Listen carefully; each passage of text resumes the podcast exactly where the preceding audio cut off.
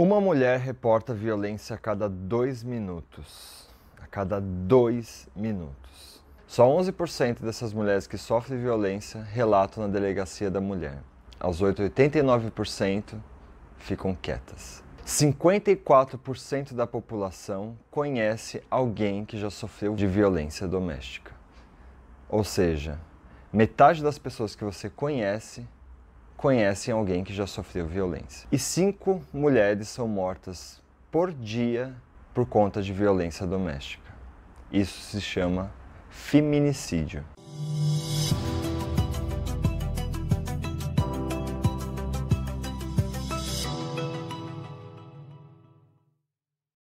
A vida começa quando a violência termina. Maria da Penha. Maria da Penha, que foi uma grande representante das mulheres, colocou em vigor a lei da violência doméstica, deixou essa frase como uma expressão de liberdade das mulheres que sofrem violência, que é um recomeço de vida. Quando a gente fala de violência da mulher, existe um tabu muito grande das pessoas de como encarar isso, de como a gente vê, relaciona as pessoas que sofrem esse tipo de violência.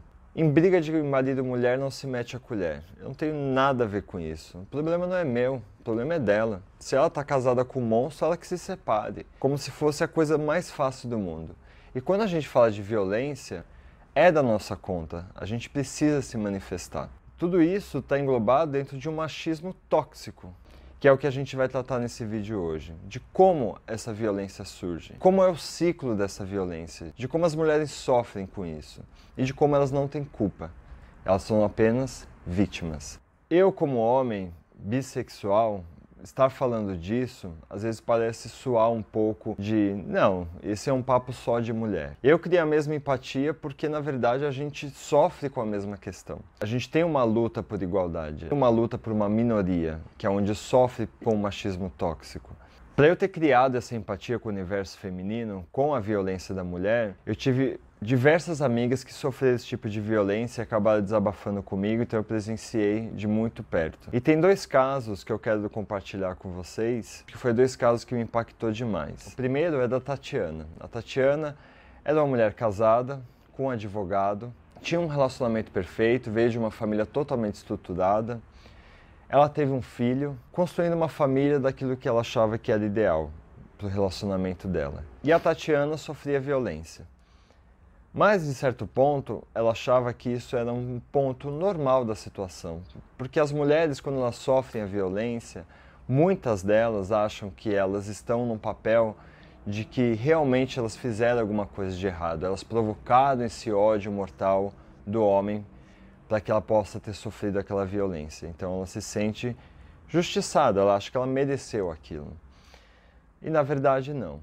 A Tatiana teve a percepção de que ela estava sofrendo uma violência, que aquilo tinha algum limite, de quando ela estava conversando com uma amiga do trabalho, compartilhando coisas do dia a dia e compartilhando que seu filho andava muito violento, estava tendo reclamações na escola, do comportamento dele, ele era violento com os amigos. E nesse momento a amiga dela disse que os irmãos dela eram violentos, mas existia um motivo, porque eles presenciavam violência dentro de casa porque o pai batia na mãe todos os dias. Então, naquele momento, ela teve a percepção que o comportamento dela, do relacionamento dela com o marido dela, estava refletindo no comportamento dos filhos dela. Teve aquele choque de que, nossa, então eu sei o porquê meu filho está se tornando uma criança violenta. Então, ela desabafou com essa amiga que ela sofria violência dentro de casa e que ela achava até que fosse normal. A amiga dela, no mesmo momento, falou: tá errado, e levou ela para uma delegacia da mulher e registrou a ocorrência. E ela conseguiu se desvincular desse relacionamento, conseguiu ter essa percepção. O outro caso é da Jéssica. A Jéssica é totalmente contrário da Tatiana. A Jéssica era de uma família pobre, totalmente desestruturada. A infância dela inteira presenciou violência dentro de casa. E aos 15 anos, ela resolveu casar porque ela queria sair daquela situação. Ela se apaixonou, ela casou, ela teve três filhos, ela se deparou com a situação dela estar sofrendo violência também. Mas ao contrário da Tatiana, na, nas primeiras vezes que ela sofreu violência, ela já quis dar o basta, porque ela com três filhos, ela teve a percepção de que ela não queria que os filhos vivessem aquilo que ela viveu. Então ela preferiu denunciar, sair de casa, ir para o abrigo e recomeçar a vida do zero. Depois que ela recomeçou a vida com os três filhos, com toda a dificuldade que ela teve, ela encontrou um novo relacionamento e novamente ela foi violentada. Novamente ela sofreu todo o abuso que um relacionamento abusivo oferece.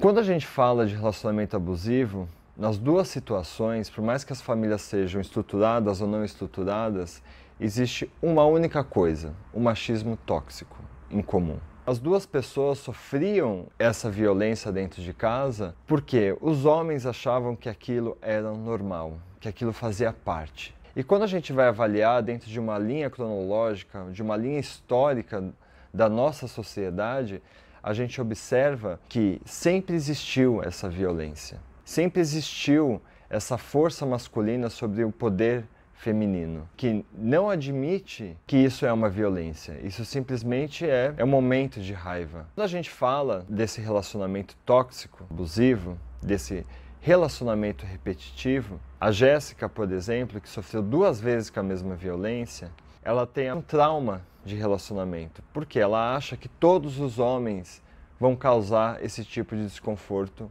na vida dela e vão atrapalhar a vida dela e vai atrapalhar a vida dos filhos dela. Então, até que ponto isso é uma culpa da mulher? A mulher ela não é responsável por cativar essa violência do homem. Ela simplesmente sofre daquilo que o homem acha que é a autoridade dele dentro de casa. A gente não está falando do caso especificamente da Tatiana ou da Jéssica. A gente está falando dessa porcentagem absurda de mulheres que são violentadas diariamente sem culpa alguma. Esse vídeo não é para resolver o problema da Jéssica ou da Tatiana. Esse vídeo é para resolver todas as gerações futuras que vão vir pela frente. Eu tenho uma filha mulher. Eu não quero que ela sofra violência. Eu não quero que ela sofra um relacionamento abusivo. Eu não quero que ela sofra dentro de uma sociedade machista que acha que isso é normal. Que só porque a mulher usa uma roupa curta, ela está sendo vulgar.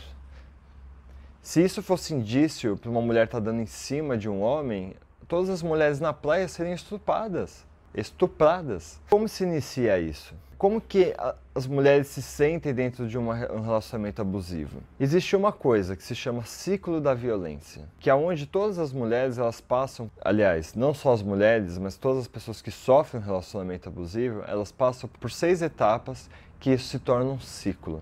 A gente fala o quê? Que vai e volta, vai e volta. O primeiro ponto do ciclo é o encantamento. O encantamento todo mundo tem, né? todo relacionamento tem, sendo hétero ou não. Todo mundo se apaixona pelo príncipe, mas não sabe que ele é um sapo. Esse encantamento deixa a gente cego, desnorteado. A gente age com o nosso inconsciente. A gente não age com a nossa consciência. Então a gente não sabe aonde a gente está entrando. A gente pode pegar o exemplo da Jéssica. Qual é a possibilidade de uma pessoa que sofre uma violência dentro de casa, tem uma família totalmente desestruturada dentro de casa, ela conhece alguém aos 15 anos que ergue a mão para ela e diz: Vem, eu vou te ajudar, eu vou te tirar disso. Qual é a possibilidade dela achar que esse cara vai ser um tremendo filho da puta? Nenhuma. Nenhuma. O segundo passo é o isolamento. Depois que já teve a relação, né, começa o isolamento. Ah, você não precisa trabalhar. Ah, seus amigos têm inveja de você. Começa a afastar deles. Ah, eu não gosto daquele seu amigo, não gosto daquela sua amiga. E começa a te afastar, a te afastar, a te afastar, a te afastar. Começa a existir esse isolamento. Começa a te afastar da família. Ah, porque a família se intromete muito na nossa relação. Melhor deixar eles para lá. E aí a pessoa começa a ficar vulnerável, porque ela está sozinha. Os homens vão entender muito bem do que eu vou falar. Quando numa guerra, que eles chamam de cerco, o que, que eles fazem para atacar o inimigo?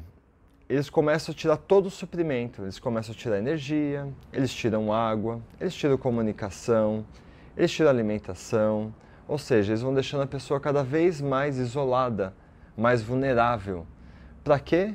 Para atacar. Quanto mais vulnerável a pessoa está, mais dependente ela está mais fraca ela está. É a mesma coisa no relacionamento. A pessoa vai fazendo a mesma coisa. Porque ela vai para o terceiro passo. É a violência psicológica. Que, ah, você é feia, você está horrorosa. Nossa, como você está engordando. Nossa, você não se cuida mais. Nossa, você não faz nada direito. Você não sabe limpar um chão. Você não sabe cozinhar. Você é uma merda, você é burra, você é ignorante. E aí começa esse ciclo psicológico. A mulher começa a sofrer, ou seja, ela já está isolada, ela está sofrendo psicologicamente, ela não tem força nem para pedir socorro, ela não tem amigos para desabafar, para chegar e falar: filha, isso é um relacionamento abusivo, que ele já preparou todo esse terreno. Ele já sabe aonde ele está indo. E essa pressão psicológica ainda fica. Mas quando acaba todos os argumentos dessa pressão psicológica e a mulher tenta se revoltar, o que ela faz? Entra no quarto passo, que é a violência física. Ele começa a agredi-la, porque ele quer mostrar que ele tem mais força do que ela, que ele tem mais autonomia do que ela. Quando ela apanha a primeira vez, a primeira coisa que ela vai fazer é se revoltar. Vai tentar fugir de casa, é, mas ela não vai procurar os amigos, ela não vai procurar a família, ela vai dormir no carro, ela vai ficar andando de madrugada na rua, ela vai encontrar um refúgio para ela fugir daquela situação. Mas ela não vai procurar ajuda. Porque dentro de uma pressão psicológica, violência psicológica, o homem ele faz que a mulher se sinta culpada. Então, como que ela vai buscar ajuda sendo que ela é a culpada da situação? O quinto passo é o rompimento. Depois, quando vem uma agressão física, ela vai tentar colocar um ponto final nessa situação, ela vai romper a relação. Ou muitas vezes até o homem rompe. Para quê? Porque como ela está frágil, ela está isolada, ela está sofrendo psicologicamente, ela vai para o sexto passo. É a reconciliação, que é chamada de lua de mel. Depois dessa reconciliação é como se fosse a lua de mel. Volta com aquele calor todo, né? E aí volta o ciclo de novo. Ele volta para o encantamento, ele volta para o isolamento, ele volta para a violência psicológica, ele volta para a violência física, ele volta para o rompimento e ele volta para a reconciliação. E esse ciclo vai ficando cada vez mais forte, mais forte, mais intenso. E consequentemente a mulher vai ficando mais frágil, mais frágil, mais frágil. E quando acaba isso? Você sabe? Você imagina quando acaba isso? Ou quando ela morre, ou quando finalmente ela pede socorro.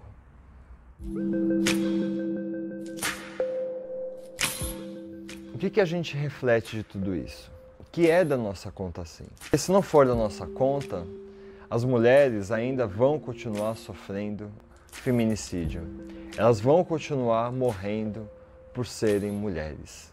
Não é porque elas usam roupa curta, não é porque elas não sabem cozinhar direito, não é porque elas não sabem fazer nada direito, é simplesmente por elas serem mulheres. Todos nós somos vítimas desse conflito sociocultural. Ele vem de um machismo tóxico. Ele vem de um comportamento que a gente vê na Bíblia, que a, a mulher ela tem que servir ao homem. Olha quantos anos as pessoas elas vêm carregando esse machismo de que as mulheres elas têm que servir os homens e elas não servem, elas têm que apanhar e acham que isso é normal, conviver com isso. Se a gente analisar no contexto brasileiro, o norte e o nordeste são as regiões que mais sofrem esse tipo de violência. Falta de informação e cultura. Já ainda estão nessa cultura antiga, primata, e aonde a mulher tem que servir o homem. O que, que a gente precisa fazer para mudar isso? mudar o nosso sistema, mudar o nosso comportamento, mudar a nossa visão de ver essa situação. A partir do momento que nós, como seres humanos, começa a ter uma mudança nas nossas ações, onde a gente percebe esse tipo de relacionamentos abusivos e a gente coloca as pessoas para conversar sobre, falar sobre, a gente acaba mudando. Quando a gente vê uma mulher sofrendo violência, uma amiga, um parente, enfim, a gente para e pensa assim: nossa, mas ela não quer denunciar, ela não quer sair daquilo. Ela está sofrendo aquilo, mas ela não quer, ela, ela quer aquela vida para ela. Não, gente, ela não sabe o que ela quer da vida dela. Ela está sofrendo, morrendo por dentro. Naquele processo do ciclo de isolamento, pressão psicológica, ela não sabe a situação. E se a gente, nós, estamos perto, que tem o conhecimento, a gente não tem essa interferência e mostra para ela as possibilidades daquilo que ela pode, ela não vai mudar. Ela vai continuar nesse ciclo até a morte. O que nós precisamos é interferir, é meter a nossa colher, é a gente mostrar o caminho, as possibilidades que ela tem ali para frente, porque ela não sabe. O ciúmes, ele não é o tempero do amor. O ciúmes é um sentimento. É um sentimento, como todos os outros, precisa ser controlado e equilibrado. A partir do momento que a gente tem um desequilíbrio com qualquer sentimento nosso, a gente tem um conflito e a gente precisa resolver esse conflito. E amor não é posse do outro. Amor é livre, é dado, é representação daquilo que você oferece para outra pessoa. E violência não é amor. E o mais importante, a gente precisa rediscutir qual é o papel do homem hoje em dia? Não é possível, por tantos anos se passaram, a gente ter que seguir o machismo. Essa cultura que o homem ele tem o poder na casa, ele tem o poder no trabalho, ele tem o poder sobre a sociedade. O homem ele tem que aprender que ele não tem um pau maior do que o de todo mundo, que a mulher ela pode ter um pau maior do que o dele, que as pessoas elas precisam ser livres economicamente, de respeito, de trabalho, em casa, com os filhos, com a sociedade. Enquanto a gente não repensar esse sistema, a forma que a gente vai agir no nosso dia a dia, as coisas ainda vão continuar acontecendo, essas violências vão continuar acontecendo e as mulheres vão continuar sofrendo. No caso da Tatiana, no caso da Jéssica, nós tivemos dois casos de sucesso. Dois casos de mulheres guerreiras que foram, enfrentaram enfrentaram a sociedade, enfrentaram os seus direitos e conseguiram sair desses relacionamentos abusivos e ter uma vida digna com seus filhos. Elas têm trauma de relacionamento? Com certeza, como todas as mulheres vão ter. Sempre uma mulher que sofre violência, no próximo relacionamento vai ser um outro trabalho, um outro conflito, uma nova situação que ela vai ter que encarar. E a pergunta que ela sempre vai vir na cabeça: será que ele vai ser um príncipe encantado ou será que ele vai ser um sapo ou um demônio? Como a gente falar com essas mulheres? Caso uma mulher esteja sofrendo violência, você queira ajudá-la, queira denunciar, 180. Esse é o canal de denúncia para mulheres, crianças, qualquer tipo de violência sexual ou doméstica, você pode entrar em contato nesse telefone. Hoje existem formas de suporte para a violência. Existe que é um absurdo uma mulher sofrer violência e ela ter que sair de casa. Ela é a vítima. Isso tem que acabar, quebrantar. Isso é um absurdo. Enquanto a gente não mudar o nosso papel como ser humano, nossa opinião, a nossa forma de ver essa violência, isso não vai acabar. E quem vai sofrer vai ser nossos filhos. Então a gente precisa mudar isso para que o futuro dessa geração seja diferente do nosso. Que isso não seja alguma coisa normal. Que um filho vendo os pais brigando e a mãe apanhando não seja uma coisa normal porque ele vai se tornar uma criança violenta e ele vai violentar sua filha. Você não sabe, por mais que você ache que isso não é um problema seu, você não sabe com quem que sua filha vai se relacionar, qual é a cultura, as informações e educação que esse filho está recebendo. Se a gente não disseminar isso, quem vai sofrer a consequência são os nossos filhos. Chega, a gente precisa mudar isso. No próximo vídeo eu vou falar sobre relacionamentos tóxicos e relacionamentos abusivos, que entra exatamente nesse nicho do ciclo da violência, de como as pessoas entram dentro dessa e não conseguem sair, de como esse ciclo vicioso, inconsciente, né, dentro de teorias de Freud, de como nós, seres humanos, se apegamos a essa violência. Por que a gente curte essa violência?